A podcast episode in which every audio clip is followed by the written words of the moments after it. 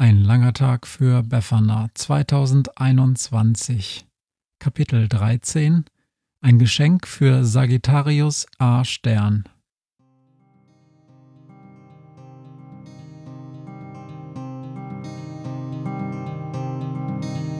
Wenn der Wind einsam durch die Straßen fegt, wenn die kalte Nacht sich auf die Häuser legt, wenn in Fenstern Weihnachtsschmuck ins Dunkel scheint, dann sind Befana und ihre Maus nicht weit.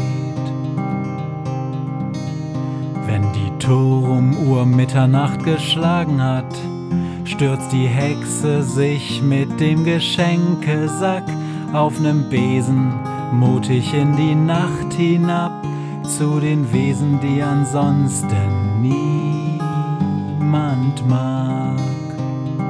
Weihnachtshexe Befana ist für alle Monster da. Alle Ratten, Kakerlaken, Geister, Spinnen, Feuerdrachen, alle unsichtbaren Ungeheuer, Zauberzeitmaschinenbauer freuen sich schon das ganze Jahr auf den Winterwind, denn der bringt eine Weihnachtshexe namens Befana. Ein ganzes Jahr lang hatte der Rattenkönig im Keller der Bibliothek gelegen, an die Decke gestarrt und nur hin und wieder die mageren Gerippe verirrter Erstsemester-Studierender abgeknabbert. Doch der Tag, an dem er sich endlich ein Herz fasste und sich zur Weihnachtshexe Befana aufmachte, änderte alles.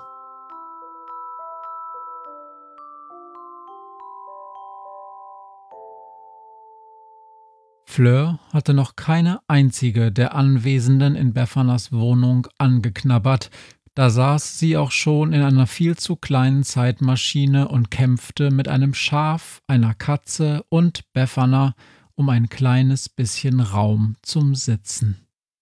Die Reise war bisher ganz und gar nicht nach dem Geschmack des Rattenkönigs gelaufen.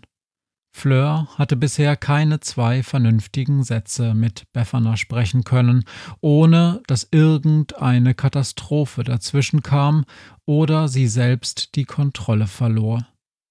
Außerdem wirkte die Autorin des Buches Sinnsuche für Superschurken bei weitem nicht so souverän und weitsichtig, wie Fleur es sich bei Lektüre des Buches vorgestellt hatte.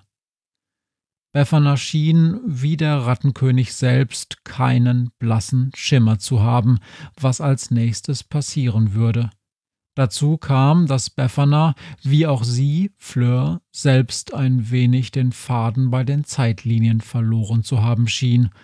Rattenkönige sind keinesfalls dumm. Im Gegenteil, die Verschmelzung der verschiedenen Ratten zu einem großen Bewusstsein hat einen durchaus bewusstseinsvergrößernden Einfluss.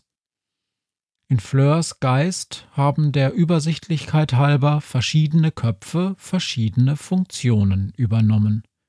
Die einen kümmern sich um die Selbstkontrolle, leider hat Fleur sich den einen davon kurz vor Beginn der Reise selbst abgebissen, als er an einem Nagel hängen geblieben war, andere kümmern sich um die Sinneswahrnehmungen und die Körperkoordination und wieder andere sorgen für Logik und Kohärenz des eigenen Handelns und der Handlungen der anderen.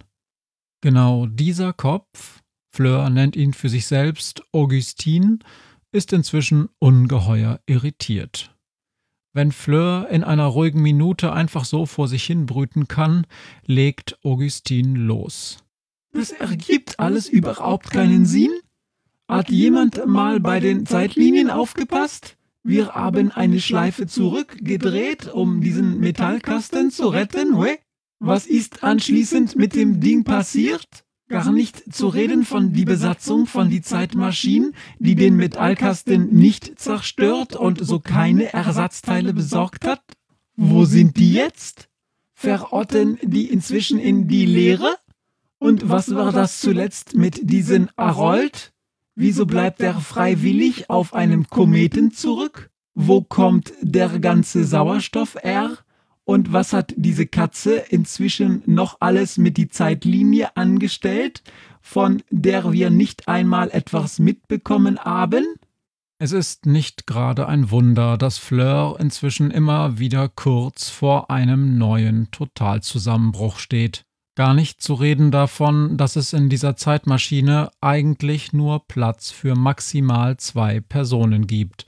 Sie sich aber bis vor kurzem mit fünf und inzwischen immer noch mit vier Personen in die Kabine quetschen. Rattenkönige sind Quetschen und Enge zwar gewöhnt, aber in der Regel frisst man zwischendurch mal jemanden auf, um etwas Platz zu schaffen. Außerdem nervt es Fleur, dass sie quasi null Mitbestimmungsrecht zu haben scheint. Entscheidungen werden ausschließlich von der verpeilten Weihnachtshexe und dieser Katze getroffen, von der niemand so richtig sagen kann, was für Geheimpläne sie eigentlich verfolgt. Jetzt gerade zoffen sich die beiden wieder.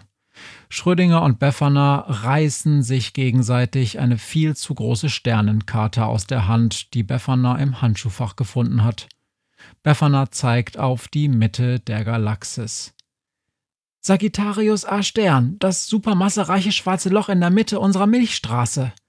Wenn das kein Monster ist, fress ich meinen Besen. Lass uns hinfliegen und ihm was schenken. Miau, ach, und was? Ächzt Schrödinger. Was schenkt man einem schwarzen Loch, das über vier Millionen Mal schwerer ist als die Sonne? Ein Kugelschreiber? Ein Badeanzug? Besser als Rumgemecker, zischt Befana. Aber Schrödinger lässt sich nicht so leicht abwimmeln. Und wer sagt überhaupt, miau, dass ein schwarzes Loch Geschenke will? Vielleicht sind schwarze Löcher auch total zufrieden und mit sich und dem Universum im Reinen. Das ist doch nur dein weihnachtshexiges Kümmergehen, das mit dir durchgeht. Papperlapapp, zufrieden, ruft Befana. Hast du mal mitbekommen, was für ein mieses Image schwarze Löcher haben? Die sind ja so gefährlich, riesige, nimmersatte Giganten, die alles in sich reinschlingen, was auch nur in ihrer Nähe ist. Wie würdest du dich fühlen, wenn sowas über dich gesagt würde? Miau, ich fänd's mega. Außerdem weißt du doch nicht mal, ob schwarze Löcher überhaupt irgendwas fühlen. Das ist doch nur wieder eine von deinen weihnachtshexigen Gutmenschen-Theorien.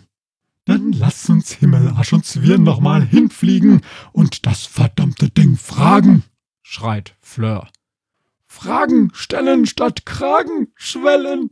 In diesem Punkt hatte Befana in ihrem Buch übrigens absolut recht in einer so labilen emotionalen Verfassung wie der von Fleur sollte man sich möglichst von so toxischen Beziehungskonstellationen wie der zwischen Befferner und Schrödinger fernhalten. Aber weil Schrödinger eine wirklich bescheidene Laune hat, holt sich Fleur nur einen dummen Kommentar ab. Ist ja schön, ja, dass Frau Rattenqueen sich so konstruktiv einbringt. Aber lern doch erstmal ein bisschen Astrophysik, bevor du dich einmischt, wenn die Erwachsenen miteinander reden. Autsch. So ein A. Oder? Leider hat Schrödinger aber einen Punkt. Es ist nämlich physikalisch unmöglich, mit schwarzen Löchern zu reden. Okay, und damit ist jetzt gar nicht gemeint, ob schwarze Löcher überhaupt reden und denken können tun wir mal so, als ob sie es könnten, und es liegt ja nun auch ziemlich nah. Immerhin haben wir in dieser Geschichte schon quatschende Sterne und funkende Kometen kennengelernt. Aber selbst wenn schwarze Löcher zehn Fremdsprachen fließend sprächen und plapperten wie zehn Niagara-Fälle, niemand könnte sie jemals hören. Auch nicht mit dem besten Hörgerät und dem besten Universalübersetzer des Universums. Denn was einmal im schwarzen Loch ist, sei es Staub, Sonnen oder auch Licht oder Schallwellen, das bleibt da drin. Immer. Okay, würde der berühmte Wissenschaftler Stephen Hawking noch leben, würde er vielleicht widersprechen, aber die nach ihm benannte Hawking-Strahlung, die es aufgrund komplizierter quantentheoretischer Gesetze eben doch schafft, aus einem schwarzen Loch herauszukommen, lassen wir mal außen vor. Alles andere bleibt drin. Bums, fertig. Kann zwar rein theoretisch sein, dass in einem schwarzen Loch irgendwas herumlungert und mitkriegt, wenn wir was ins schwarze Loch hineinrufen, aber antworten kann es nicht. Und das liegt daran, dass schwarze Löcher so verdammt schwer sind, dass sie alles, wirklich alles, was einmal drin ist, mit ihrer Schwerkraft festhalten. Selbst das Licht. Darum heißen die Dinger ja auch schwarze Löcher. So. Schrödinger weiß das natürlich alles und weil er eine super Besserwisserkatze ist, muss er Fleur das alles haarklein und brühwarm und dreimal hintereinander erklären.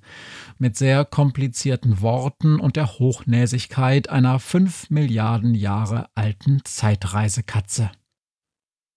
15 Sekunden lang überlegt Fleur, wie sie die böse Miezekatze am liebsten töten und dann auffressen würde. Es müsste langsam und schmerzhaft sein, denkt Fleur, aber dann erinnert sie sich wieder an Beffanas Buch. Was würde Godzilla jetzt tun? Zumindest der Godzilla, der bei einer gut ausgebildeten Monstertherapeutin in Behandlung ist. Godzilla würde sich Zeit lassen, ein wenig über das Gesagte nachdenken, sich überlegen, ob es sich überhaupt lohnt, den Konflikt zu suchen und dann nach einer konstruktiven Strategie vorgehen. Also schließt Fleur die Augen, alle Augen und berät sich mit Augustin und all den anderen. Dann schaut sie der Katze in die Augen, lächelt höflich, zumindest mit sieben oder acht Mäulern, entschuldigt sich für ein Weilchen und verzieht sich in den Fußraum der Zeitmaschine, um ein paar Sachen über schwarze Löcher nachzulesen. Es gibt drei verschiedene Hauptarten von schwarzen Löchern die primordialen, die normalen und die superschweren. Okay, superschwer sind sie alle, aber die superschweren sind wirklich super, super schwer. Die primordialen sind direkt in der ersten Sekunde nach dem Urknall entstanden.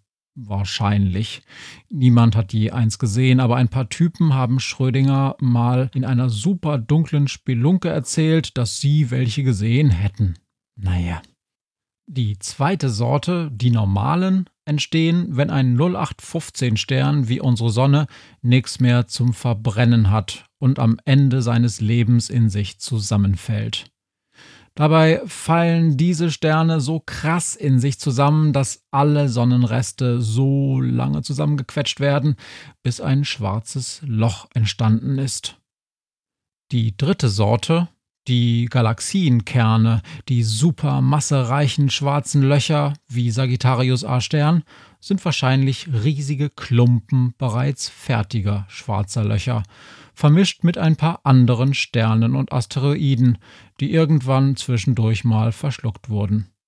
Keiner weiß es so genau, keiner hat bisher beobachtet, wie sie genau entstehen, und Schrödinger, der vielleicht mal dabei war, hat es bisher noch niemandem verraten. Sagittarius A Stern, das supermassereiche Ding in der Mitte unserer Milchstraße, gehört, wie gesagt, zur dritten Gruppe, ist also eine Ansammlung aus vielen kleinen schwarzen Löchern und anderem Kram. All das findet Fleur in einem alten Reiseführer über das Universum, der unter der großen Sternenkarte im Handschuhfach gelegen hat. Das ist es, Leute, ruft Fleur schließlich und schaut mit ihren Köpfen in alle Richtungen zu den anderen.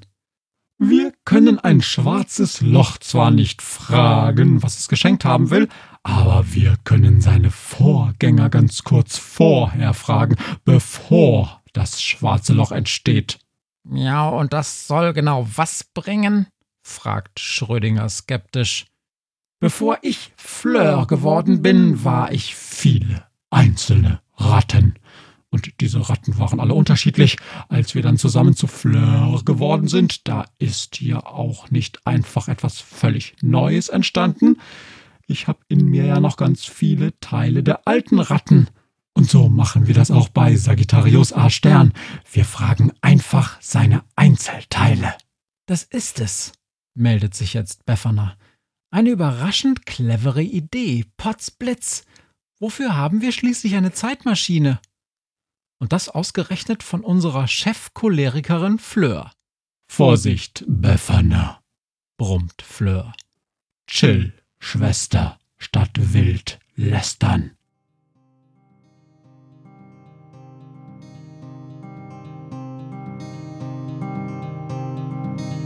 Hört, was mir heut Morgen widerfahren ist. Eine Krähe sitzt auf meinem Fenstersims und sie krächzt von Weihnachtshexe Befana, die sie hoch am Himmel fliegen sah.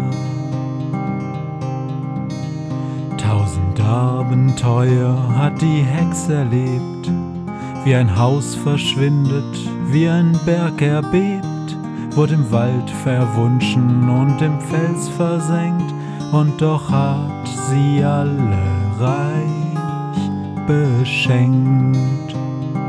Weihnachtshexe Befana ist für alle Monster da. Alle Ratten, Kakerlaken, Geister, Spinnen, Feuerdrachen, alle unsichtbaren Ungeheuer, Zauberzeitmaschinenbauer freuen sich schon das ganze Jahr auf den Winterwind, denn der bringt deine Weihnachtshexe namens Befana.